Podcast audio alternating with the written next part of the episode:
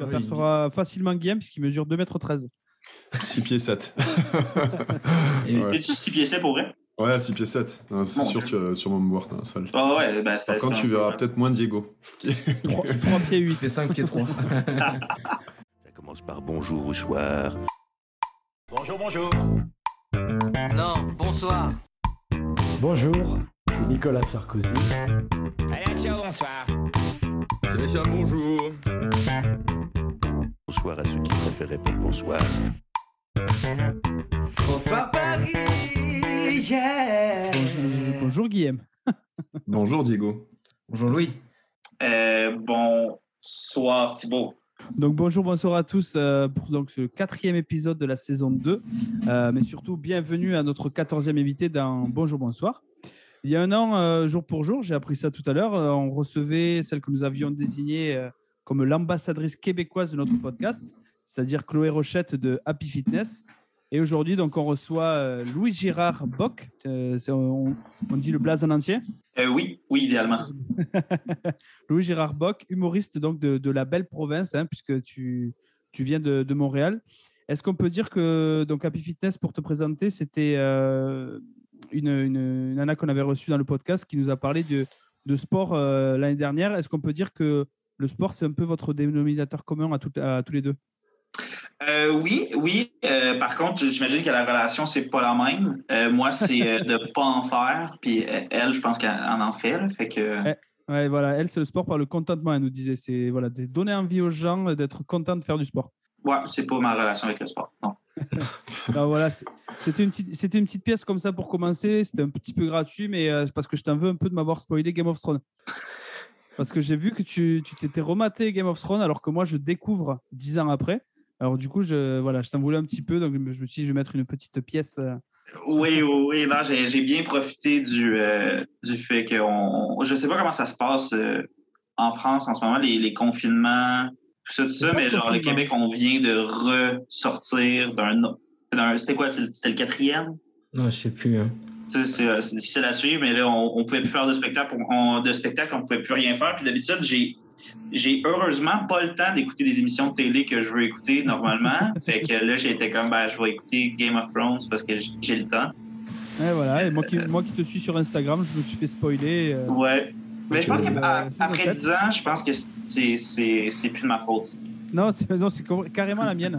tu sais, moi, je suis un peu comme ça. C'est euh, dès que les gens s'occupent de, quelque chose, enfin, dès qu'ils aiment beaucoup quelque chose, je vais dire non, c'est nul. Je regarderai pas parce qu'il y a trop de monde qui regarde et je découvre après du coup tout en retard. Je viens de découvrir MySpace par exemple. Mieux vaut tard que jamais. Oui, et j'espère que t'as pas envoyé ton inscription à la Star Academy. Pas encore, pas encore, mais euh, je pense faire ça de- dans quelques temps. Non, mais ce que je vous propose de, faire là pour commencer, pour donner une petite touche de bonne humeur dans, cette, euh, dans ce monde morose, euh, dans ce monde de merde, c'est de me dire quelque chose de positif que vous avez fait, euh, quelque chose qui vous est arrivé récemment. Hum, Moi, ce matin, je roulais vraiment pas vite en vélo, puis je pensais que j'allais crever. Et en fait, Ouais. après être sorti du boulot, je me suis rendu compte que j'avais pas crevé, donc ça m'a quand même rassuré. J'étais quand même content. Je me suis dit, je ne Ouais, serais pas obligé de rentrer en métro avec mon vélo. Donc je, je prends. de- Je prends. Bonne façon, ouais, bah, bah, écoute, euh, bonne façon de commencer la journée. Mm. Toi, Diego? Mais écoute, euh, euh, c'est très météorologique. Hein. C'est vrai qu'au Québec, là, euh, on est sur une phase de, transition. Et le fait de voir, euh, voilà, comme ça, des thermomètres un peu positifs de temps en temps, en te levant le matin, ça, ça annonce quand même euh, les beaux jours. Et, et euh, ça, ça fait plaisir. Voilà, le, le fait de plus avoir de besoin de mettre les gros gants, la grosse veste. Euh, je pense que Louis, tu peux attester aussi. Là, ça, ça commence à être long là, cette année. là. Oh, ouais, c'est, C'est-à-dire que moins, année, je suis un peu plus tanné. c'est-à-dire que moins 2, on, co- on commence à dire qu'il fait chaud là-bas? Ouais. Moins de deux, tu sors. euh, Moins deux, c'est Ah ouais, moins deux, là, c'est. Moins 2, Ça c'est short t-shirt. c'est Exact. lunettes de soleil, euh, euh, pull et, et short. Ouais, Mm. c'est la grande, grande fête. Ouais, Alors que tu vois, moi ce matin, j'ai remis ma petite veste et j'ai ma petite écharpe sur les épaules alors qu'il faisait 13 degrés, un petit vent, un petit vent, un petit mistral comme ça Quel derrière, salaud. une petite tramontane. un nous narguer comme ça. J'avais mon petit chèche de super connard là, et puis j'ai dit, ah, quand même, il fait frisquer. Toi, Louis, est-ce que tu as une, quelque chose de positif qui est arrivé euh, récemment? Euh, ben, ce matin, je veux pas créer de chicane, mais j'ai, euh, mangé des euh, chocolatines ce matin, puis ça faisait longtemps que j'en avais Ah. mangé. Et là, euh, je sais pas si vous avez toutes la même chose euh, en tête. Là. Je sais pas si. euh, je- Oui, j'imagine. Oui, on sait c'est quoi. Tu es ici chez toi. Ouais, c'est bon. Bienvenue. tu es un terrain conquis, c'est bon. On dit bien, oui, on dit bien chocolatine. C'est le fameux débat. C'est à peu près le seul débat qui met autant de d'ému- d'émulation en France quand même. C'est- On a quand même des problèmes assez, assez particuliers. Je sais pas si vous avez un débat parallèle comme ça au Québec. Euh, ah, c'est une bonne question. Je sais pas si Ah. pain au chocolat chocolatine. Entre la, euh, entre la poutine et le, le pain au poutin, je sais pas. je- Non, c'est euh, ouais, ceux qui mettent des choses dans leur poutine et ceux qui la prennent classique. Un peu ça. Ouais, ouais, il y a ça. Ben, il y a aussi d'où elle vient.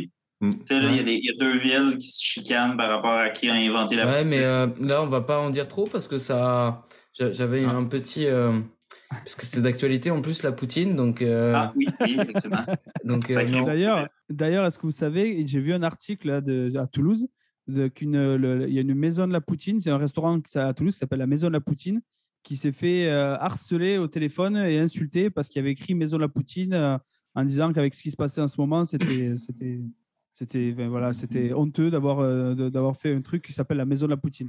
Ouais, en, en fait, je propose que vu qu'on est dans le sujet, on va, on va tout de suite aborder mon petit, euh, mon petit On peut défi. commencer. Ouais, on, peut, on peut commencer petit- peut-être par la, par la fin du coup. Mais- Parce que c'est quand même quelque chose qui est beaucoup consommé ici, notamment en hiver. C'est vraiment le top one des, des activités québécoises? Non, mais c'était. J'exagère là, je, je sais pas ce que t'en penses, Louis, mais c'est quand, même. Euh, ben, ben oui, on, est fiers, entre guillemets, de, de ce mets-là parce que c'est bon, là, quand même. Moi, personnellement, euh, je, je, je, je suis pas fan, en fait. J'en mange euh, une ou deux par année, peut-être, là, mais il y a des gens, c'est religieux, là, c'est à chaque semaine, là, tu sais, c'est... euh, Parce que c'est juste que c'est horriblement peu nourrissant comme plat, là, tu sais, dans le sens où tu... Tu sais, ça remplit, mais t'as mangé aucune vitamine, là, tu sais. C'est un peu terrible pour la santé, mais, mais tu sais, C'est pas faux. Mais euh, du coup, euh, c'était pour revenir un petit peu à l'actualité. Donc moi, j'ai créé des affirmations. Puis Louis, tu vas avoir un petit défi. C'est de trouver si l'affirmation elle correspond plus à Poutine, à la Poutine ou à Vladimir Poutine. OK. Donc, euh, il ou elle a été créé un soir d'hiver bien pourri. Euh, la poutine. Bah, c'est les deux. Hein. euh, Vladimir Ah. Poutine, j'ai fait les maths. euh, il est né en octobre, donc euh, apparemment, il, théoriquement, il aurait dû être procréé au mois de février. Mm. Et en- en- Ouais, une bonne baisse de février quand il fait froid là. Ouais, une bonne baisse. de Surtout en. Russie, à mon avis, euh, il va falloir, se resserrer. Voilà. Et puis c'est vrai que en fait j'ai regardé l'historique de la poutine aussi au- aussi au Québec. Puis moi j'ai pris parti. Hein, euh, apparemment ça a été créé dans un restaurant qui s'appelait le Lutin Kiri à Warwick. Ah, ou à- je, je sais pas comment est-ce qu'on le prononce d'ailleurs. Warwick. ouais. Warwick. Et là apparemment c'est un client nommé Eddie Lanès. Lenès qui a demandé au propriétaire Fernand Lachance, hein, le fameux Fernand Lachance, de mettre du fromage dans un dans un seau de frites. Et là il aurait dû dire ah ça va faire une maudite poutine. Et ce qui veut dire en québécois une mixture étrange. Donc voilà. Donc tous le- les deux ont bien été créés un soir d'hiver bien pourri. Maintenant, deuxième affirmation. Il ou elle a été créé avec les restes dont personne ne voulait. Euh, Bah, c'est Vladimir pour- Mais c'est les deux aussi, hein. euh, Vladimir Poutine. Vladimir Poutine, il, mais il a été refusé par le KGB, le pauvre. Donc euh, voilà, personne n'en Ah, voulait. ouais. Puis bah la Poutine s'est fait avec les vieilles frites, hein, celles dont personne ne veut non plus. Bon, troisième affirmation. Euh, il ou elle est principalement constitué d'un ingrédient qui fait squish squish. Euh, la poutine. Et oui, là, c'est la poutine. Euh, voilà, donc pour tous les Français qui nous écoutent, hein, euh, la poutine a la particularité de euh, d'être fait d'un fromage qui, quand tu le manges, ça fait, c'est censé faire squish squish. Et la dernière affirmation, il ou elle a toujours la frite. Euh, la poutine. La poutine, voilà. Donc, euh, Pas mal, Louis. 2 sur 4. Ouais, c'est Ça c'est passe. Pas mal. Et, euh, et on te donne rendez-vous pour un autre jeu. On espère que tu pourras améliorer ton score. Et du coup, Thibaut, qu'est-ce qui t'était arrivé de positif? Parce qu'on ne te l'a pas demandé, toi. Bah alors moi, c'est j'ai monté tout seul une banquette Ikea alors qu'il y a écrit deux sur la, sur la notice et c'est quelque chose qui m'a rendu assez, assez fier quand même. Tu vois, c'était un peu euh, mon œuvre de toute une, vie- de toute une vie. quoi. T'as dû mettre hyper longtemps, non? Je dirais pas, je dirais pas pour euh, mon honneur, pour, euh, voilà, pour soigner mon honneur, mais ouais, j'ai mis un petit peu de, un petit peu de temps. C'est quand même pas mal. C'est un bon euh, haut fait. Euh, ce que je te propose, c'est que bah, du coup, on parle depuis déjà quelques, quelques minutes et on ne t'a pas encore présenté Louis. Donc, du coup, Guillaume, est-ce que tu as prévu une petite Ouais. présentation pour notre invité? Mais Louis, euh, voilà, Louis qui vient de Gatineau, euh, Diego, et non pas de Montréal, donc euh, respect, euh, respecte euh, l'Outaouais, s'il te plaît. D'ailleurs, euh, si tu as des bonnes, euh, des bonnes adresses à nous, à nous donner en Outaouais, c'est vrai que c'est- pas une région que je connais trop. Non, euh, Louis, nous, on, voilà, on, on t'a invité parce qu'on aimait beaucoup ce que tu faisais. euh, ben, on t'a connu sur Instagram euh, avec ces, petits sketchs, et puis euh, ensuite on a creusé un peu, on est allé voir un peu ce que tu faisais euh, sur des émissions de télé ou quoi. Et puis c'est vrai qu'on a beaucoup aimé. Euh, avec Diego, maintenant, on sait que tu joues dans un bar qui est proche de chez nous. Et puis euh, voilà, j'ai un peu creusé par rapport à, à ce que tu avais fait. Donc toi, tu es parti sur des études de journalisme. Euh, Du coup, que t'as pas, euh, t'as pas complètement fini. Alors moi, je, je voulais savoir pourquoi t'avais euh, pas du, t'étais allé, t'étais pas allé jusqu'au bac. Pourquoi t'étais parti directement dans, dans l'écriture humoristique? Ben, en fait, c'est un peu avoir. J'ai fait deux ans du, du bac euh, en journalisme, puis euh, dès la première session, je, je savais que c'était pas fait pour moi. Euh, Parce que je pense que ça prend beaucoup d'investissement pour devenir journaliste. Il faut, faut aimer ça, puis je, je voyais que j'aimais pas ça autant que mes collègues, puis je me disais, qu'est-ce que moi j'aime autant que eux aiment le journalisme? Puis ça s'est tombé euh, sur l'humour. Qu'après ça, euh, j'ai appliqué pour l'École nationale de l'humour dans le, programme d'écriture. Puis là, dès que j'ai été accepté, j'ai- lâché ça. Ouais, parce que là, j'ai vu, t'as fait euh, du coup trois ans en écriture, et là, maintenant, t'es en, euh, en création, c'est ça? Euh, dans le fond, j'ai fait. C'est un an le programme d'écriture, puis j'ai fait deux ans du programme de création. Dans le fond, il y en a un, il y a, il y a le programme d'écriture qui est un an et l'autre est de deux ans. Puis c'est celui qu'on appelle de scène, mettons, euh, où tu apprends un peu plus à être euh, un stand-up, tu un, un humoriste. Et euh, fait que c'est ça. Fait que j'ai fait les deux programmes, dans le fond, pour totaliser un trois ans que je viens de terminer en septembre dernier. Ok. D'accord. Et euh, du coup, pendant ces études, est-ce que euh, t'arrivais à, à dégager un peu de- d'argent par rapport à la scène ou tu avais des, des petits boulots à côté pour financer tout ça? Comment tu comment tu t'en sortais? Parce qu'ici, quand même, on sait que les études sont pas mal euh, pas mal chères. À- Euh, Ouais, c'est que dans le fond, euh, ben, c'est sûr que j'ai eu un an de, de, de normal, là, comme pré-pandémie, écriture. Fait que là, je faisais des petits spectacles ici et là. Puis sinon, euh, c'est ça, après ça, ça a été la pandémie. J'ai travaillé dans une épicerie pour euh, arrondir euh, les fins de mois. Mais sinon, au niveau des études, j'ai des parents euh, qui ont qui, qui m'ont beaucoup aidé financièrement. J'ai vraiment profité à fond de ce privilège-là de pouvoir. euh, tu sais, j'avais pas besoin de faire du, du- du 40 heures semaine au, au salaire minimum pour pouvoir payer mes études. Tu sais, je me suis pas endetté pour avoir ces études-là. Fait que j'en ai vraiment profité de, pour avoir tout le temps libre. J'ai essayé d'utiliser à fond le, tout le temps libre que j'avais pour, euh, pour faire du stand-up, des, des shows et tout ça. C'est sûr que c'est plus difficile quand il y a une pandémie et que tout est fermé, mais quand, quand ça va bien, ça va bien. Non, mais c'est bien de le reconnaître déjà. Il y a d'être capable de reconnaître la situation de privilège. C'est pas tout le monde qui, le fait d'une manière aussi honnête.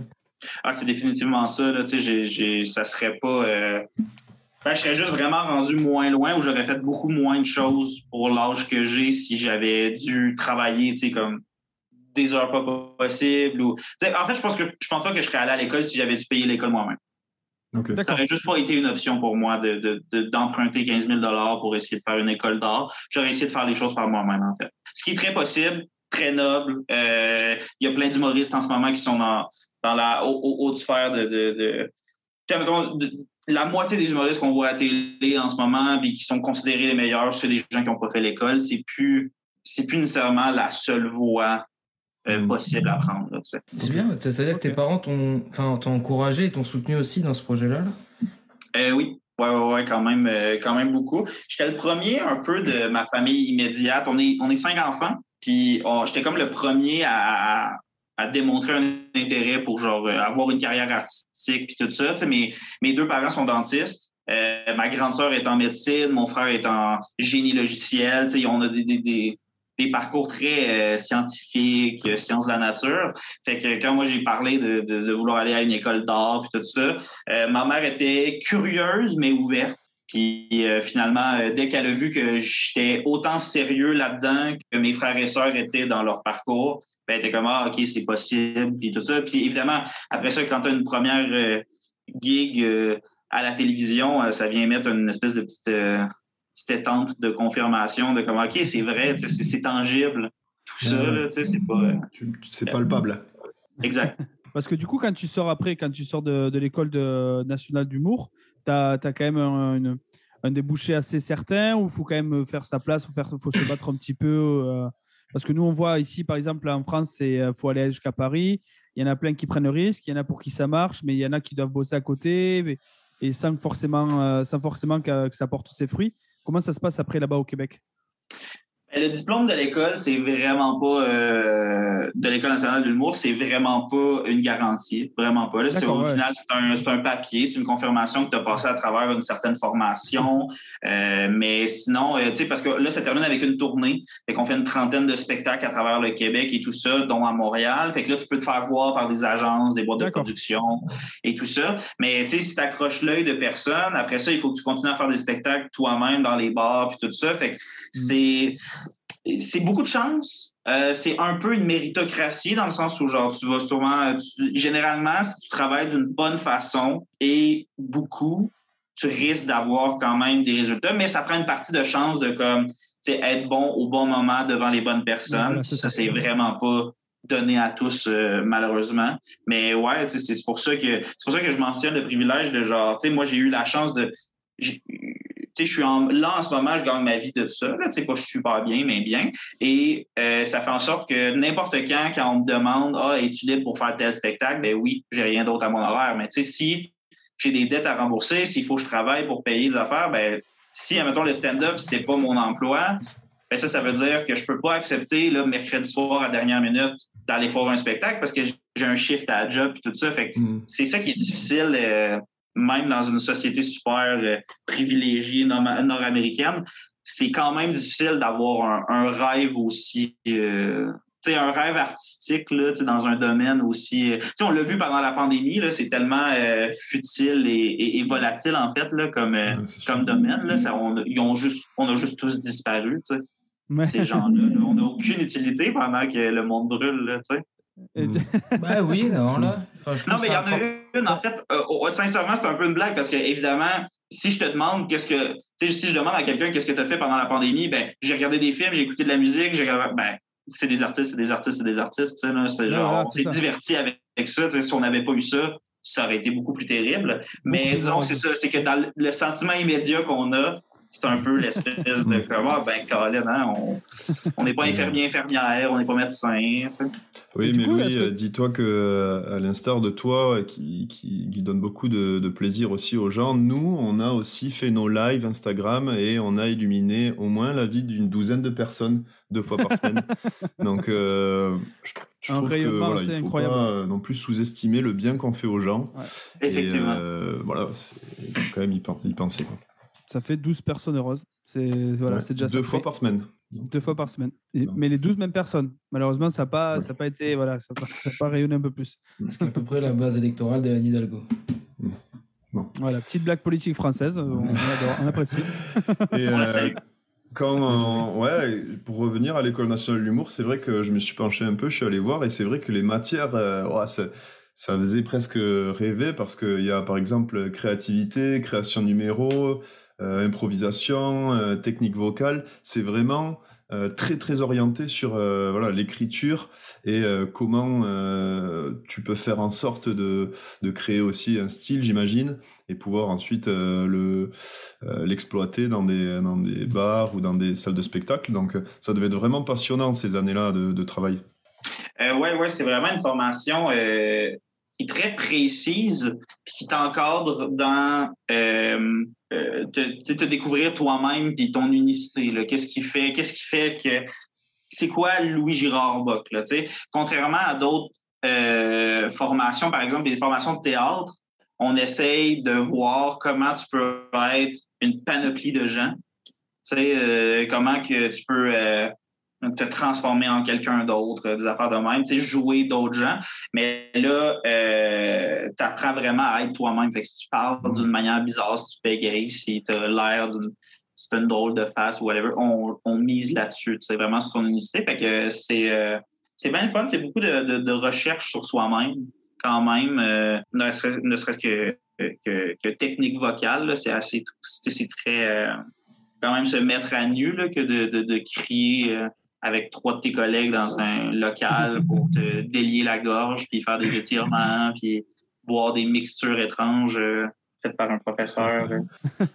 Ah ouais, vous Non, mais buvez des trucs euh, bizarres. Ben, tu sais, des espèces, on a une espèce, il y a, il y a une prof qui, je dis, en- je, je, le- je l'affirme en tout respect, qui est un peu, euh, qui a un petit côté ésotérique, puis elle, elle nous donne des, de, euh, une petite recette là, pour, mettons, adoucir la gorge si on a la gorge irritée avant un spectacle ou des affaires de même, puis t'es comme, bah, entre ça puis boire un lait chaud, là, ça fait la même affaire.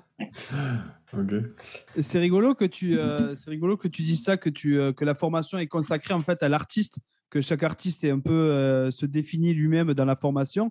Euh, à l'inverse, en France, où par exemple j'écoutais un podcast d'un d'un Belge, je crois, qui recevait un, un humoriste français du moment qui s'appelle Jérôme Niel, et euh, il racontait justement que lui, il avait testé ses, ses écoles de l'humour, ses cours Florence et euh, ce qu'on a, ce qu'on a nous à Paris, que lui, en fait, il se sentait pas là-dedans parce que justement, on lui dit, ben, premier moment, lui, il voulait faire des blagues, il voulait écrire, il voulait apprendre à faire des blagues, apprendre à faire rire les gens.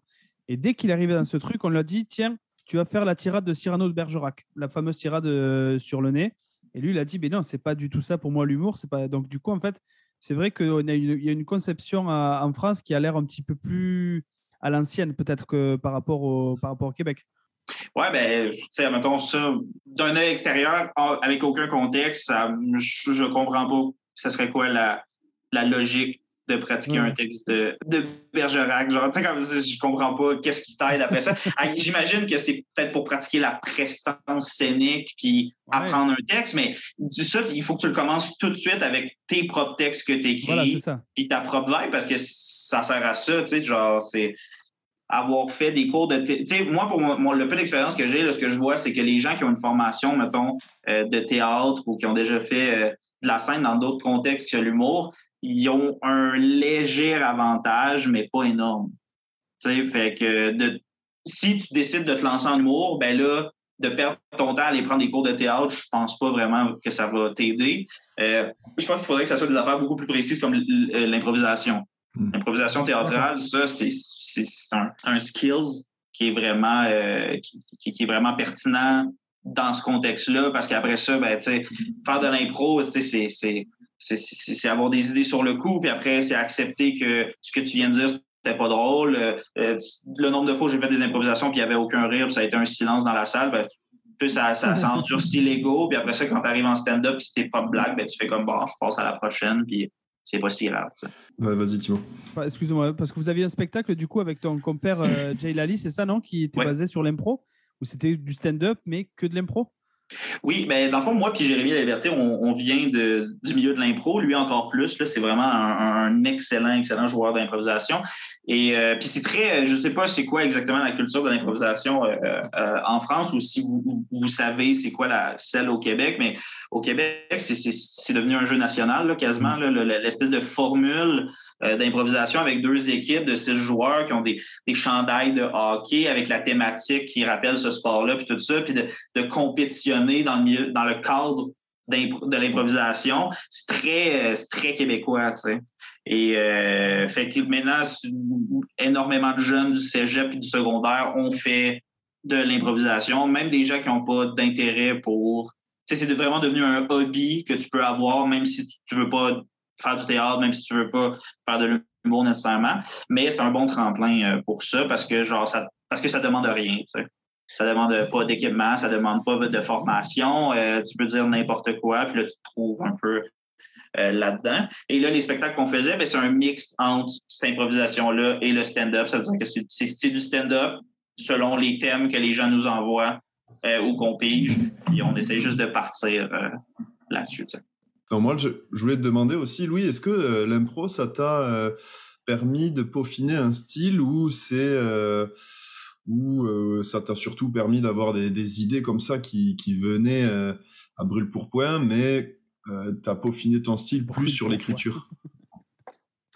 Euh, ben pour, je pense que ça, c'est pas nécessairement le style, mais ça m'a donné euh, le, le, le, ben, admettons, tu veux dire l'improvisation vraiment, euh, comme, tu sais, admettons, comme au secondaire, au cégep, là, les deux équipes dont je parlais tantôt, puis tout ça, là, vraiment impro, impro. ou Ouais, l'impro ouais, ou un pro, même euh, si tu en as fait dans les bars ou quoi, est-ce que ça ça t'a permis de trouver un certain style euh, que tu Ça- je aujourd'hui pense pas que ça, ça je pense pas que ça m'a permis de trouver un style, mais je pense que ça te permet de. Ça m'a permis de renforcer, de. de de, de, de, de, de me créer une carapace. Je sais pas exactement, exactement comment dire, là, mais ça m'a, ça m'a endurci par rapport aux réactions du public. Euh, ça m'a mis à l'aise avec le concept de, des silences entre les moments où je parle. Euh, ça, ça t'habitue à être sur une scène, ça t'habitue à projeter ta voix comme du monde. Euh, ça t'habitue à, à, à soit regarder les gens ou pas regarder les gens, dépendant de ce que tu veux faire. Fait qu'après ça, c'est que tu arrives en stand-up, puis là, tu as déjà ces petits codes-là, puis là, ça te permet de trouver ton style un peu plus rapidement, tu sais, parce que sinon, si j'avais pas fait d'improvisation, ben ces apprentissages-là, je les aurais faits en même temps que les autres apprentissages de stand-up. Fait que ça aurait juste été. Tu sais, J'ai l'impression qu'avoir une formation ou avoir une expérience de- d'improvisation, c'est que c'est un peu un catalyseur là, après Ouais, pour ouais c'est intéressant. Ça te blinde en fait, ça, ça t'endurcit, puis ça te permet de peut-être moins te prendre au sérieux aussi, puis d'accepter. Oui, parce qu'il y a énormément ça. Ça, c'est super Mm. important dans la culture de l'improvisation. C'est que, de- exactement ce que tu as dit, de ne pas trop se prendre au sérieux parce que, justement, j'en parlais aujourd'hui avec euh, une improvisatrice que je regardais quand, quand j'étais jeune à la télévision. Puis elle me disait que, justement, le concept avec l'improvisation, c'est qu'à mettons que tu vas, faire un, match d'improvisation devant une salle de 250 personnes, ben, c'est pas capté, c'est pas écrit ni rien. Fait que les 250 personnes, ils voient ta bonne impro, ils t'applaudissent, après c'est terminé. Deux minutes après, il faut que tu en fasses une autre. On a oublié l'histoire, on s'en rappelle même plus. Personne se jase des impros. Après, on les a toutes oubliées. Puis c'est la même chose pour la mauvaise impro. Tu en as fait une mauvaise, c'est pas grave, tu en fais une autre deux minutes après et tout le monde a oublié.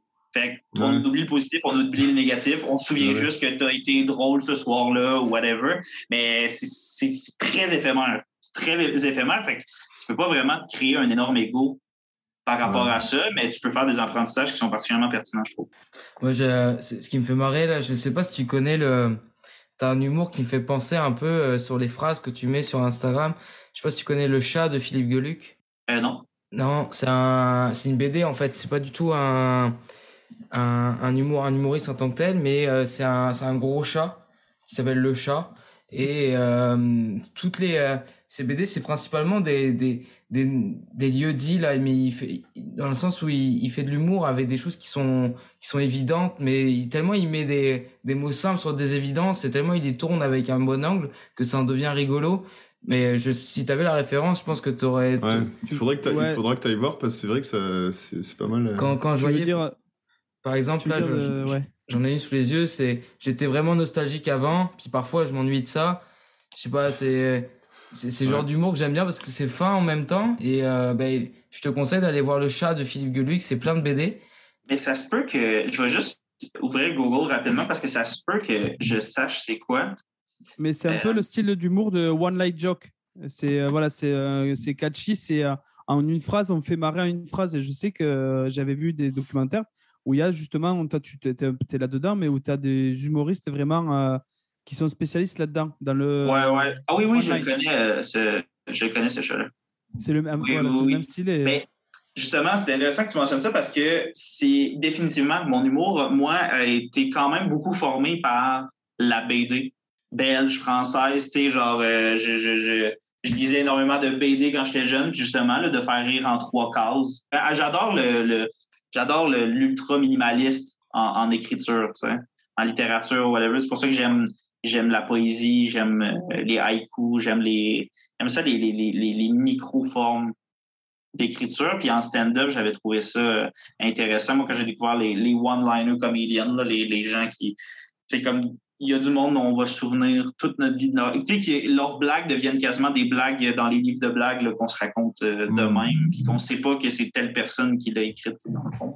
Ça me fascine. Ouais, c'est- c'est quelque chose qui se fait beaucoup euh, enfin, en en Amérique, j'ai l'impression, ce genre de, de style d'humour. J'ai l'impression qu'en France, nous, on est plus dans le. On installe un personnage, on installe un décor, on prend le temps d'installer, alors que j'ai l'impression qu'en voyant ce que tu fais, en voyant ce qui a été fait aux États-Unis, j'ai l'impression que c'est bam, bam, bam, c'est ça. Voilà, il faut que ça, faut que ça catch de suite, quoi. faut que la blague elle, ait un impact euh, en, en un seul coup. Mais en fait, c'est très américain, le, le one-liner, parce qu'au Québec, on n'en a pas vraiment. C'était ça mon but. Au début, je m'étais dirigé vers le, le- le- une blague euh, une phrase, mais c'est pas. euh, il- puis moi, j'ai changé pour d'autres raisons, mais il y a aussi que il n'y a pas une énorme place pour ça au Québec parce que les gens aiment ça, euh, apprendre à connaître les artistes, ils aiment ça se, se, faire parler, euh, se faire raconter leur vie, puis des affaires de même, il faut que ça soit relatable, puis des affaires comme, des trucs comme ça. C'est pour ça que, les, des, humoristes qui font rire avec du one-liner, au Québec, il y en a eu très, très peu. Hmm. Mais en tout cas, euh, je te renvoie vers notre épisode 2 de la saison 2 qui est sur la bande dessinée et sur comment il s'appelle euh, sur Tintinade qui fait des mèmes avec des qui détourne du Tintin et qui en trois cases euh, fait des vraiment des choses euh, marrantes. Donc euh, si un jour tu as le temps d'écouter cet épisode 2 de la saison 2, tu verras que bah, je sais, peut-être Ou que de, visiter, euh, ou de visiter son compte Instagram qui s'appelle aussi Tintinade. On t'enverra les liens. OK, excellent. Et du coup, est-ce que tu as eu un, un humoriste ou une humoriste dans ta jeunesse ou à un moment de ta vie qui t'a donné envie, enfin, c'est un peu bateau de dire qui t'a donné envie de faire ce métier, mais qui t'a donné envie de faire des blagues justement, et enfin comme un peu comme tous les gamins, je pense que ça doit être euh, le cas pour vous, Diego et Guillaume, qui t'a donné envie de faire des blagues à tes copains dans la cour de récréation, par exemple. Euh, oui, ben en fait, euh, dans les premiers, ce serait Martin Matt. Hmm. Martin Matt, euh, grand humoriste québécois. Moi, j'ai vraiment adoré euh, cette, euh, cette- la confiance sur scène, euh, le concept de genre, on dirait vraiment qu'il.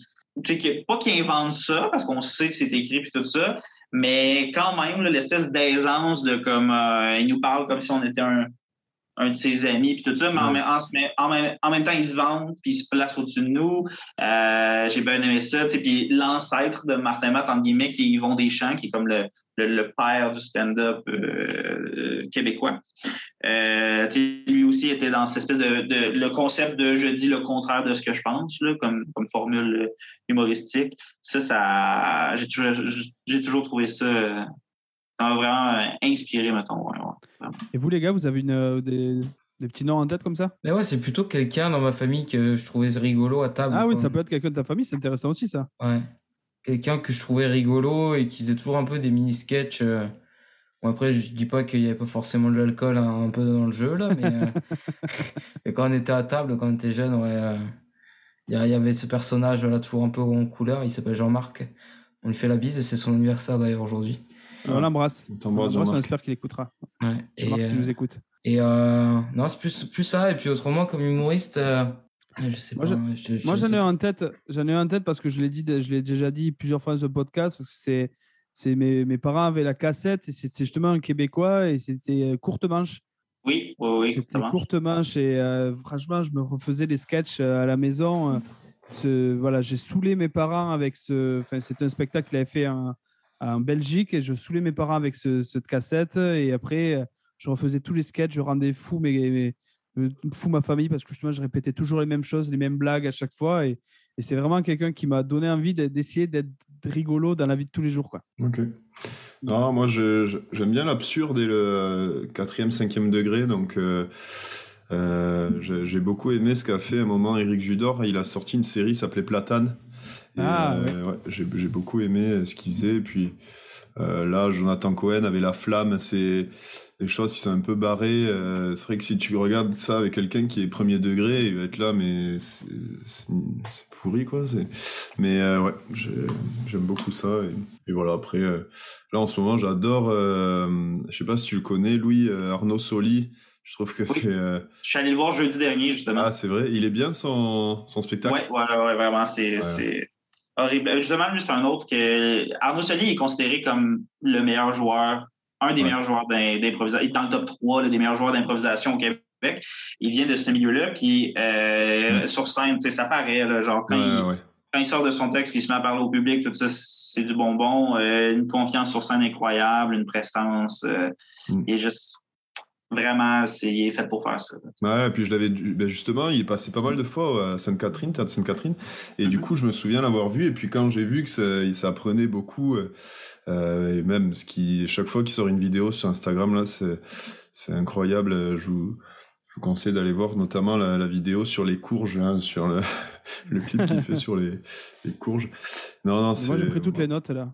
J'ai Ouais, les notes tu, tu vas voir. Thibaut, je pense que tu, tu vas pas mal aimer. Est-ce que tu as, est-ce que tu as un travail, euh, ou une exigence sur l'écriture. euh, on avait interviewé, je pose la question parce qu'on avait interviewé un humoriste et lui, euh, par exemple, il se donnait comme défi de tous les jours Ah essayer de trouver un fait rigolo sur un objet qu'il avait dans la pièce. Juste, euh, toi, est-ce que tu as une exigence comme ça, une, une régularité ou, ou une, une rigueur peut-être sur l'écriture, quelque chose que tu sans te, sans te l'imposer, mais sur lequel tu vas y travailler? C'est quoi ton, comment est-ce que tu travailles l'humour? Euh, moi, dans le fond, j'ai, euh, ça fonctionne par, euh, par vague un peu, dans le sens où j'ai eu, j'ai eu la période où je faisais une blague par jour. J'ai déjà, il y a eu ce moment-là, là, pendant je sais pas combien de temps j'avais fait ça. Là, j'écrivais au moins une blague par, jour- qu'après ça, je publiais sur Internet, tout ça.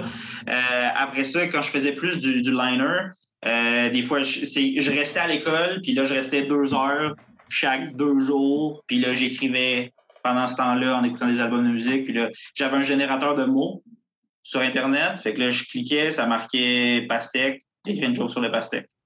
Une fois que c'est écrit, je fais, c'est marqué lampe, j'écris une joke sur les lampes. Ah, je Euh, comprends Je faisais ça de même. je comprends la Pour partir de les- quelque chose, tu sais. Genre, pour, fait que genre, je partais de ce mot-là, puis là, c'était ma contrainte. Fait que là, je partais là-dessus. Après ça, ou, ou, ou des fois, texter un ami, dit euh, envoie-moi trois mots. Là, je fais trois blagues, des affaires de même, là, pour, pour euh, shake things up un peu. Et maintenant, c'est, euh, j'ai pas de, de, formule claire. J'ai des, des périodes d'écriture avec des amis, surtout avec euh, Jay La Liberté, là, mon, mon, comedy body. Euh, là, on écrit euh, de façon plus sérieuse, c'est, mettons, genre, euh, des jours précis de la semaine où on est comme hey, de 10h à 14h, on fait que ça, tu sais, écrire, puis brainstormer, puis tout ça. Mais sinon, moi, c'est que une manière que j'ai trouvé de d'écrire et d'avoir des idées puis tout ça, c'est de constamment y penser. Là, ça a l'air genre épuisant dit de même, mais c'est juste que je- moi, c'est mon plaisir là, dans la vie, c'est que n'importe quelle situation ou dans ma journée, je, je me pose la question qu'est-ce qui est drôle ici, qu'est-ce qui pourrait être comique, qu'est-ce qui pourrait être absurde avec qu'est-ce que je vis en ce moment, euh, même dans les pires moments. Puis, je note constant. Dès que j'ai une mini micro idée, je note ça. Puis après ça, ben, c'est de prendre des périodes pour retomber dans tes notes, reclasser ça d'une manière un peu intelligible, puis euh, ça, ça, donne de- ça donne des résultats. D'accord. Ah, c'est intéressant. Euh. Ouais, c'est intéressant de connaître les, les méthodes de chacun. Est-ce que Guillaume, tu veux profiter, vu que tu, il a parlé de son comedy buddy, j'aime bien, ce, j'aime bien ce- cette expression, pour, euh, pour parler justement de faire ton, ton petit jeu? Ah oui, alors mon petit jeu, euh, Louis, alors euh, je, vous renvoie encore sur la page de Louis avec ses vidéos sur euh, les podcasts. Et c'est vrai que c'est, ça m'a fait beaucoup rire comment vous avez un peu détourné ça avec, avec ton, ton collègue. Et euh, du coup, Louis, là, je, je te propose un jeu. Bah, c'est vrai qu'on on trouve un peu de tout, et de n'importe quoi sur, sur les podcasts. Euh, ben, on peut trouver d'ailleurs le nôtre. euh, qui, Oui. se, voilà, qui, est, c'est- qui est vraiment dans la catégorie tout. et n'importe quoi, tout venant. et euh, du coup, voilà, pour, je- je- j'ai- ça ça m'a fait penser au fait qu'il y a énormément de podcasts et je suis allé un peu chercher les, les originalités. Et du coup, Louis, euh, je vais te donner des, podcasts et tu vas devoir me dire si oui, ils existent ou non, ils n'existent pas. Euh, donc, c'est pas évident. Il y en a cinq. Donc, si tu as trois bonnes réponses, tu dois nous donner un gage, un défi. Et si malheureusement euh, tu as trois mauvaises réponses ou plus, c'est nous qui t'en donnons. Est-ce que tu es prêt? Oui,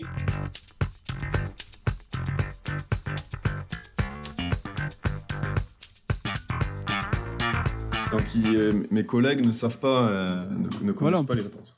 On peut essayer de, de jouer, nous, ou pas ou, euh, Alors, on la- on laisse vous pouvez donner votre avis, euh, Ouais. avis qui influencera peut-être Louis. Alors, euh, premier podcast, donc est-ce qu'il existe, qu'il n'existe pas? Donc, il s'appelle Mamie Gâteau et c'est mille et une histoires. Donc, en fait, c'est Victor et sa grand-mère Josiane. Et malheureusement, Josiane, elle a l'Alzheimer. Donc, du coup, il, il se dépêche de, de récolter toute l'histoire de, toutes les histoires de la vie de sa grand-mère. Et donc, euh, bon, on n'est pas sûr qu'il arrive à mille et une histoires, mais là, il est à 33 pour l'instant. Mais en tout cas, euh, voilà, il- pour la- c'est c'est quelque chose qu'il aimerait faire. une description et tout. Moi, je pensais, là, je pensais que t'allais avoir juste des titres, mais t'as une description puis un concept, c'est incroyable. Il y a l'écriture. euh, Voilà. je Donc, peux pas euh, croire que c'est faux. Je- C'est vrai. C'est vrai. Moi, j'ai moi, envie d'y croire aussi. Envie de me dire, ouais, J'espère après- que ça existe. Parce que le, le, 30 le 33 épisodes sur, euh, sur combien? Sur 101, tu disais? Non, sur mille et une histoires. Donc, Sur mille et une histoires, ouais. Il en reste pas mal. Puis là, sa grand-mère, c'est vrai qu'on commence. J'ai écouté un peu. C'est vrai que épisode après épisode, euh, voilà, les histoires sont de plus en plus courtes. Elles se trompent dans les personnages. Il y a pas, il y a pas mal d'erreurs, mais Ce qui, ce qui serait rigolo, c'est que sa grand-mère, en fait, soit jouée par un pote à lui. bah en tout cas. Et Louis, que- qu'est-ce que t'en dis? Euh, je- euh, vrai. Tu penses que ça existe? Je pense que ça existe. Et non, malheureusement, ça. ça Ah Mais en tout Mais, cas, euh, belle, voilà, euh, ça peut être une idée si jamais vous avez Oui. une grand-mère hein, qui malheureusement euh, commence un peu à tourner du. Je produis ce podcast. Je produis. Je- Donc euh, j'apprécie. 0 sur 1, Louis.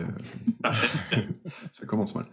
Euh, deuxième, donc ça s'appelle euh, Tres Pichos des Sangria. Donc euh, voilà, c'est euh, des sujets qui sont proposés par les auditeurs sur le thème du tango et de la sauce salsa.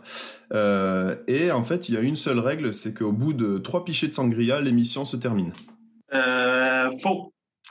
Alors, C'est dommage. faux Moi, je j'y crois pas trop. Après, Ouais, J'y c'est vrai crois que pas un trop non plus. ouais. J'y crois pas trop. Là, c'est un peu capillotracté quand même. Comme, euh, Alors effectivement, Louis, c'est faux. Euh, Ah. Donc en fait, il y a par contre euh, quelque chose qui existe, c'est trois bières. Je sais pas si tu connais, Louis, c'est un podcast Oui. québécois justement où effectivement l'émission se termine au bout de trois bières. Trois pintes mais ou euh, trois... trois, je sais pas, mais en trois- tout cas. 3 litres. Tu bois de la bière, Louis? Oui, oui. Et tu bois quoi ici au Québec? Euh, euh, euh, la moins chère, d'habitude, dans les bars. Ah, la c'est comme ça que je choisis. C'est- Euh, la Big Ten? La Bolson Dry. Le Big Ten. Ouais, le- La- Souvent, je bois de la, euh, la Rolling Rock, Ah oui. la canette verte, mais juste parce que je trouve l'image belle.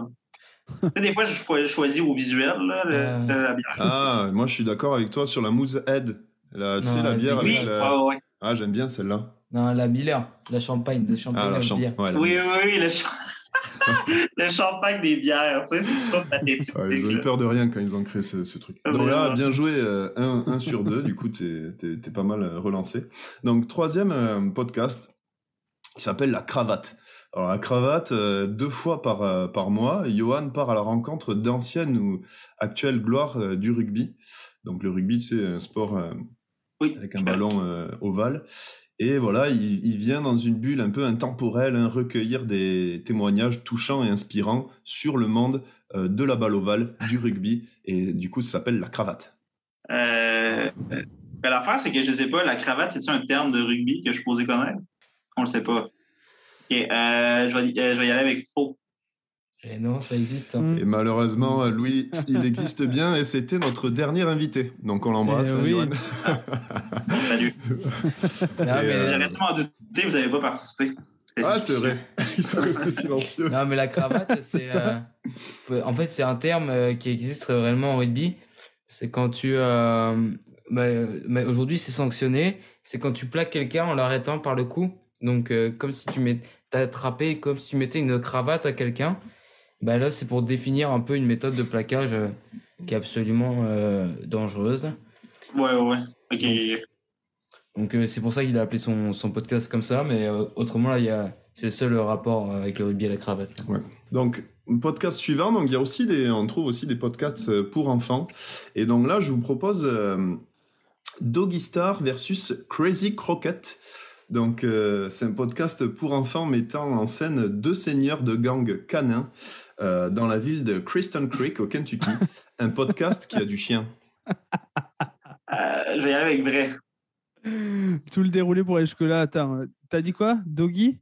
Alors, c'est Doggy Star versus Crazy Croquette. Donc c'est deux, en, gros, deux chefs canins qui se, euh, voilà, euh, guerre de gang dans la ville de Kristen Creek au Kentucky. C'est pas de euh, patrouille en fait. C'est pas de patrouille. Moi, j'y crois pas. du chien. J'y crois pas. C'est pas de patrouille. C'est totalement l'histoire de pas de patrouille. Donc toi, tu dirais faux, toi, Diego? Tu- Ah, moi, j'ai peur de tomber sur un os. Ouais. Oh là là. Il va falloir montrer Mais- les crocs. Moi, je pense que c'est vrai. Alors Louis, tu penses que c'est vrai et malheureusement c'est faux. hein. C'est complètement inventé encore une fois. Mais euh, ouais, de je- je vous ai un peu euh, embobiné là, avec cette histoire de. de Moi, j'avais dit faux. Ouais, c'est vrai. Moi, j'ai dit faux. J'ai dit que c'était la pas de patrouille. Donc euh, Louis, tu as euh, d'ores et déjà perdu, hein, même s'il te reste, même s'il reste euh, un podcast. Donc euh, j'ai réussi à un peu brouiller les cartes, hein. c'est pas évident. Oui, mais totalement. euh, t'as- T'as des très bonnes idées. Là. Je pense que tu peux, euh, tu devrais investir.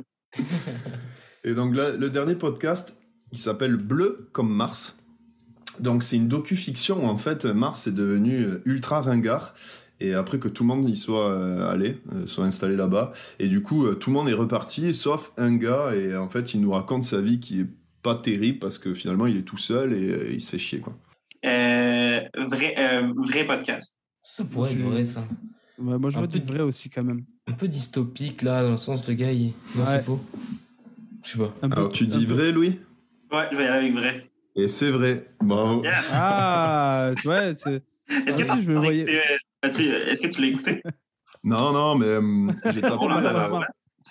C'est quand même vraiment original comme idée Ouais, de vraiment. podcast. Ouais, ouais. Non, mais ouais, il y a plein. Après, je, je suis tombé sur des trucs, même des podcasts érotiques. euh, ouais, il y a, il y a pas mal de choses. Mais en tout cas, euh, ben, félicitations, Louis, parce que tu as perdu euh, du coup le, le défi et euh, le, le jeu, pardon. Et donc, on te donnera un défi.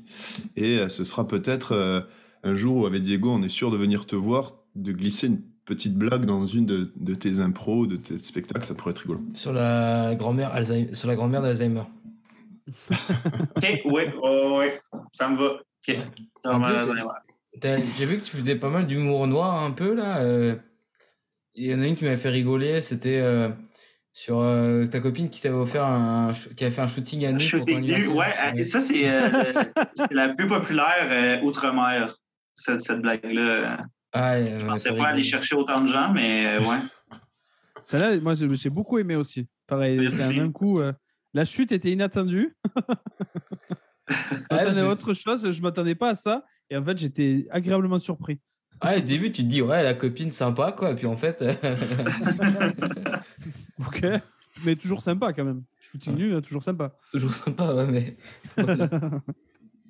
Non, en tout cas, moi, j'aimerais féliciter euh, Guillaume quand même pour son sens de l'écriture. Vraiment. Son sens de la fiction, puisqu'il nous a Ah, inventé euh, Merci les gars plusieurs concepts de podcast. d'avoir embobiné notre invité. Moi, j'aimerais repartir sur une, euh, sur une petite phrase que j'ai lue en préparant, euh, donc en faisant, en investiguant sur toi. J'ai lu qu'à Montréal, peu importe la journée, il y a une soirée d'humour dans un bar quelque part. Est-ce que c'est un peu la, la marque de fabrique des- de l'humour québécois? C'est euh, d'être euh, ouvert au comédie club et tout, euh, tout ce genre de choses et justement, finalement, donner l'accès à, l'humour à, un peu, euh, un peu qui veut bien l'apprendre.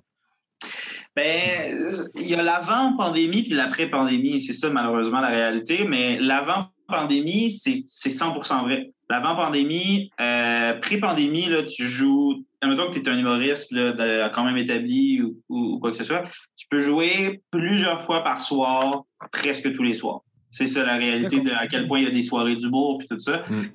Euh, mais maintenant, euh, c'est là, ça repart tranquillement pas vite. Là, Là, on- il y a de nouvelles soirées qui réapparaissent puis tout ça, mais c'est c'est plus le même nombre de soirées euh, qu'il y avait avant. Mais je- oui, c'est c'est très ouvert comme milieu quand même. Là, tu peux, il y a, il y a des soirées de tous les niveaux. Euh, N'importe qui sur l'île de Montréal peut écrire, en fait au Québec peut écrire à la personne qui fait le booking au Bordel Comedy Club à l'open mic, puis il va finir par jouer à un moment donné. C'est c'est ça la réalité. C'est que à un moment donné, il y a toujours un open mic qui vont accepter de donner la chance à quelqu'un qui n'est jamais monté sur scène. Tu sais. Fait que c'est- déjà ça.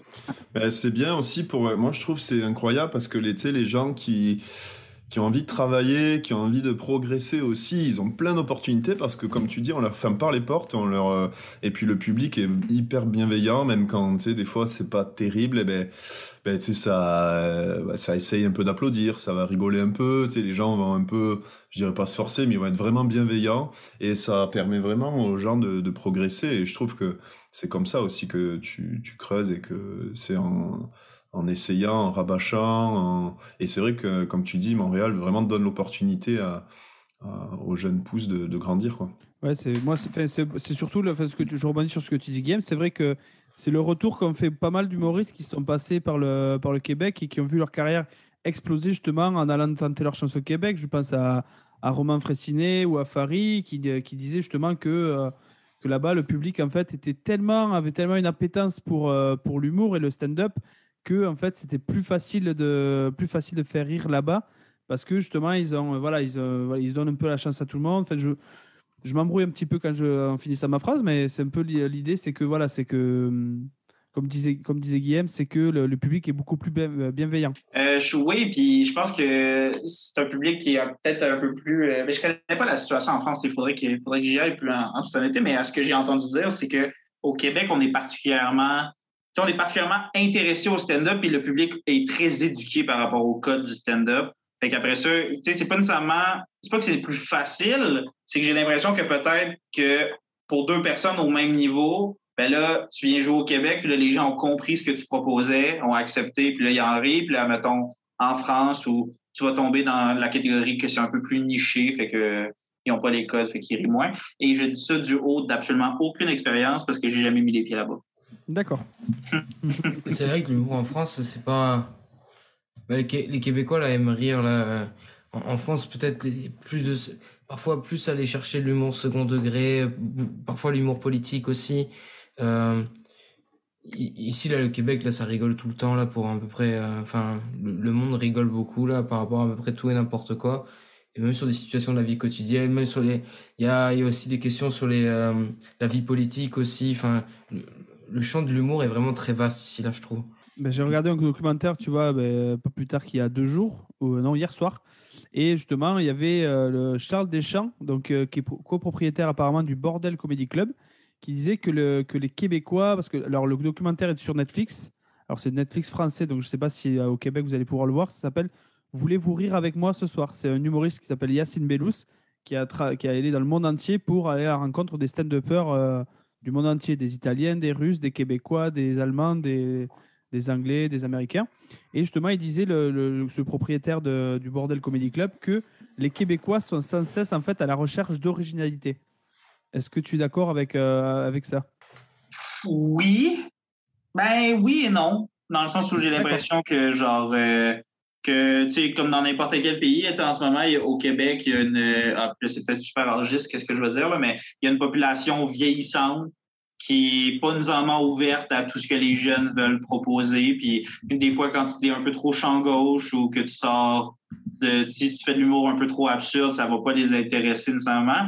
Par ori- originalité, qu'est-ce qu'on veut dire? C'est des nouvelles blagues qui n'ont jamais été entendues? Oui, c'est toujours ça le but. Mais par proposition originale de j'ai jamais vu ce type d'humour-là, je sais pas à quel point. Évidemment, lui, il, assiste à énormément d'originalité parce qu'il est au Bordel Comedy Club où il y a un open mic, fait est témoin. Il est dans les soirées d'humour, fait qu'il voit énormément de jeunes essayer de nouvelles affaires. Est-ce que c'est. Est-ce que tout le monde. Est-ce qu'il y a de la place pour tout le monde dans le milieu? Puis est-ce que tout le monde va pouvoir gagner sa vie de ça? Je sais pas. D'accord. Mais Est-ce que des fois tu Euh, trouves ça dur euh, d'avoir cette exigence d'être performant à chaque soir, d'être euh, est-ce que parce que enfin t'es on est humain là, il y a des journées avec et des journées sans là et euh, est-ce que est-ce que des fois t'as cette exigence elle est difficile ou euh, ou t'arrives à passer outre? Oui, comme, comme dans n'importe quoi, comme tu le mentionnes, il y, a des, il y a des journées difficiles parce qu'on est humain.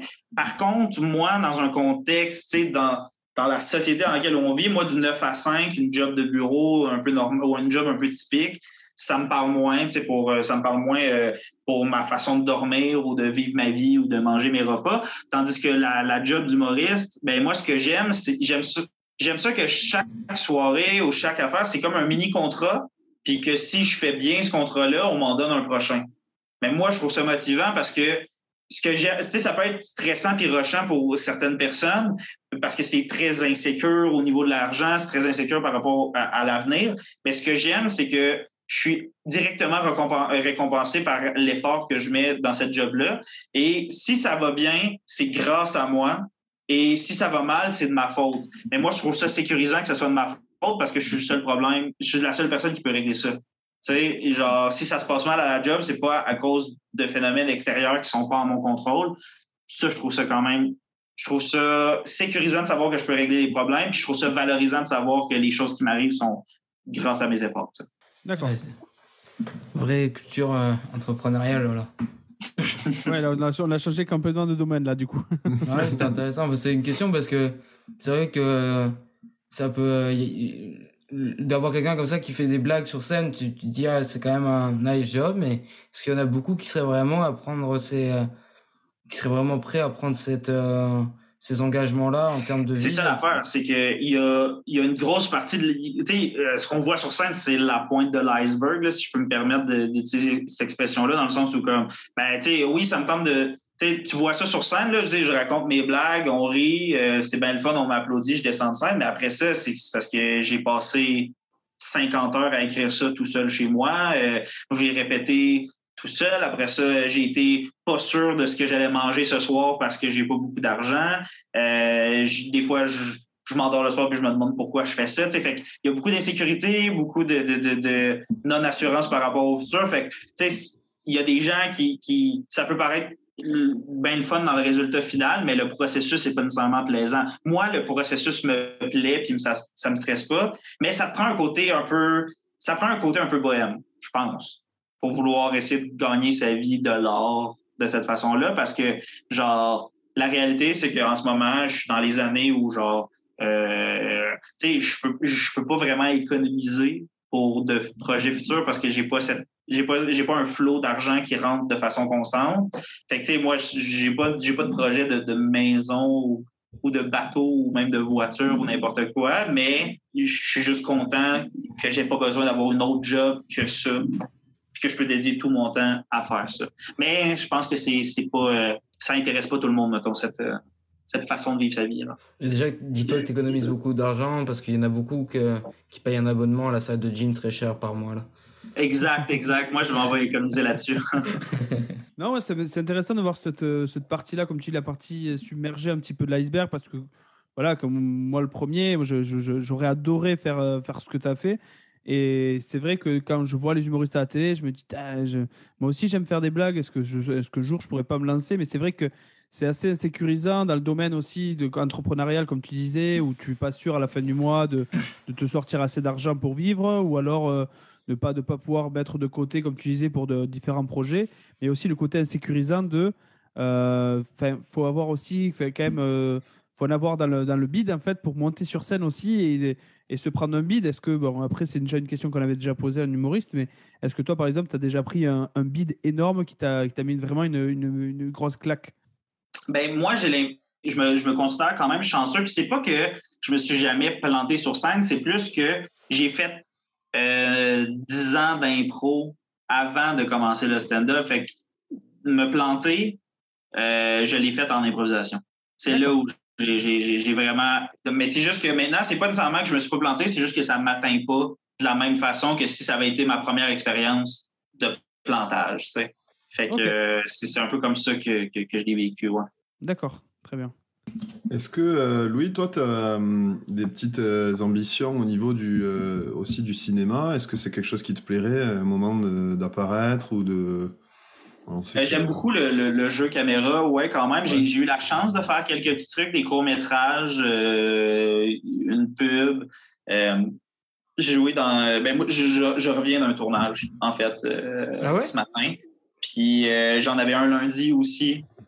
Puis euh, c'est j'aime beaucoup le, jeu comique devant caméra. Ça, je trouve ça bien le fun. Ma seule limite, ma, la seule fin de mes ambitions par rapport à ça, c'est que euh, ma priorité reste le stand-up. Fait que ce que j'aimerais faire, c'est jouer dans des trucs pour qu'ensuite ça intéresse les gens de venir me voir sur scène. Mais sinon, je vais chercher mon plaisir personnel là-dedans. Là. Comme moi, j'adore euh, des jeunes humoristes américains qui se sont fait connaître, mettons, en stand-up, mais aussi qu'après ça, euh, tu remarques, euh, tu sais, ils ont fait des grands films de comédie ou des affaires de même. C'est sûr que c'est. Je trouve ça, je, je trouve ça comme cool comme parcours. là. Je trouve ça intéressant quand tu aimes un artiste de pouvoir le voir faire des affaires euh, différentes. Ça fait comme décrocher, tu sais, de, de, de tu sais, du stand-up, c'est précis. Je fais, je fais mes propres jokes et tout ça. Mais moi, de me faire dire quoi dire, ça me plaît aussi, tu sais. C'est vraiment autre chose, mais je- ça me plaît aussi. Ouais, puis ça va être plus relaxant. Enfin, quand quand il n'y a plus que ton jeu finalement qui rentre en compte, tu peux aussi te concentrer peut-être sur les, les mimiques, etc. Ouais, c'est ça. Fait que tu pratiques autre chose. Fait que c'est, c'est, c'est- J'aime juste jouer puis pas être moi-même, mettons. Je trouve ça le fun. Ok. Ça marche. Est-ce que les gars, vous avez d'autres questions?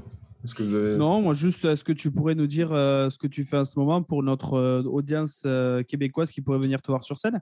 Euh, tous les lundis, au bar Le Jockey, qui est Saint-Zotique, Chambord, comme mentionné euh, préalablement. Et euh, c'est ça. Fait que tous les lundis, je suis là. Euh, Jay Jay La Liberté qui est à l'animation et moi à la chronique. Ça veut dire que je fais un nouveau numéro par semaine là, ou moi et Jay, on fait du stand-up improvisé en retour d'entraque, c'est un des deux généralement qu'on fait, mais je suis sur scène chaque lundi. Euh, puis sinon, ben, c'est des, des- des soirées dans les bars ici et là que comme je peux pas, c'est Mm. tellement souvent ces dernières minutes, je sais pas, tu sais comme là évidemment ça va être ça va pas être diffusé en live, mais tu sais ce soir je m'en vais à une soirée dans un bar, on m'a écrit une heure avant le podcast pour que. euh, fait que c'est ça, j'ai pas de liste de spectacles euh, pour ça. Puis sinon, c'est ça, je joue dans des petits trucs euh, tranquillement pas vite. Sinon, c'est les, les, les, les réseaux sociaux, évidemment. Là, hein, je suis bien actif sur, sur Instagram. C'est une bonne façon de, Sur TikTok aussi. Sur TikTok aussi, j'essaye de. Moi, le, le, le, le problème avec TikTok puis avec Instagram aussi, c'est que mon rapport à la création de contenu a été vraiment beaucoup. euh, c'est très en lien avec la pandémie. Ça a été très en lien avec le fait que je pouvais pas faire autre chose. Fait que maintenant, je fais de la scène, puis je suis comme, bah, à quel point ça me tente de- d'allumer ce micro-là, puis de, de, de jouer dans ma chambre, tandis que je vais aller le faire le soir. Mais en même temps, j'aime ça. tu sais, J'aime ça mettre du contenu sur Internet. Je trouve ça terriblement flatteur euh, des gens, euh, que des gens en, en France et en Belgique puissent euh, trouver ça drôle. puis voilà, ça te, ça te donne une force de frappe aussi dans toute la francophonie. Ouais, ouais, moi, j'ai- j'ai- j'ai- moi c'est c'est un de mes grands rêves d'aller en France puis en, en Belgique faire du stand-up. J'ai- j'ai- J'adorerais ça. J'adorerais ça aller vivre euh, une année, en fait. En tout cas, tu es stand-up. bienvenu à Toulouse. Avec plaisir, Tu yes. le bienvenu. T'es Bon, t'es bah, bienvenu bien. aussi euh, dans un de nos, nos, nos restos préférés, le nouveau système. Je sais pas si tu connais sur. euh, Oui, oui, oui, oui. ouais, avec euh, Diego, hein, voilà, on s'en donne à cœur joie. On est un des principaux actionnaires hein, maintenant de tout l'argent qu'on y met. C'est une, euh, euh, vraiment une institution montréalaise, euh, nos systèmes. Là. C'est, c'est là depuis. euh, 1962. Ah, bon, vraiment. Il Non, est non. vraiment plus au courant que moi, Ouais. Ouais, voilà. Il a acheté un petit coin de bar. Oui, il y a Ils sa ont, place. ils ont refait le plancher. Donc, euh, euh, c'est juste à côté du bar sportif chez Bruno. Bon, Voilà, donc si tu passes dans le coin, tu nous dis, on est à côté. parfait. Ah, mais en tout cas, on va venir Tu voir. cherches, le euh, show, là, le Oui, on va soir. venir au jockey, puis on te fera un petit. euh, voilà, si on vient un jour, un, un petit, le petit défi. Et tu Ben oui, apercevras, avec plaisir. Bon, on, tu on apercevras, tu Ah oui, apercevras facilement Guillaume puisqu'il mesure 2m13. 6 pieds 7. Et- Ouais. T'es-tu 6 pieds 7 pour vrai? Ouais, 6 pieds 7. Non, C'est Mon sûr, Dieu. tu vas sûrement me voir dans la salle. Ah ouais, ben c'était. Par contre, tu verras peu- peut-être moins Diego. 3, pieds 8. Il fait 5 pieds 3. non, je sais même pas combien je fais en, en pied. Et puis, je pense que je fais. Je sais pas, je suis pas grand en tout cas. Ok. En tout cas, merci euh, à toi, Louis. Ouais. Merci pour euh, ton temps. Et puis, euh, et puis voilà, on, on te souhaite que du bon. Et effectivement, hâte de venir te voir euh, dès lundi prochain, je pense. Ouais, je pense que Ouais, et pre- prenez des vidéos au moment du défi pour que je puisse avoir un petit peu des, euh, un Ouais. retour sur, sur investissement. Oh, oh. Ouais, on fera ça. On fera ça, Thibaut. Non, ça marche. Super. Merci à vous. Merci pour l'invitation. Merci, Merci beaucoup. et puis bonne bon chance ce soir. euh, Ouais, bonne Merci. chance, ouais. Bonne scène. Fait, je sais pas, on dit merde peut-être? Euh, Ah, oui, merde. ouais, ouais. Je le prends. On dit merde. Allez. Mais gros- grosse merde, alors ça marche. Au revoir. Allez, bonne, euh, bon après-midi. Euh, bonsoir. Bonjour, bonsoir. Et bonsoir. Commence par bonjour ou soir. Bonjour, bonjour. Non, bonsoir. Bonjour, je suis Nicolas Sarkozy. Allez, ciao, bonsoir. Spécial bonjour. Bonsoir à ceux qui préféraient pour bonsoir. Bonsoir Paris, yeah.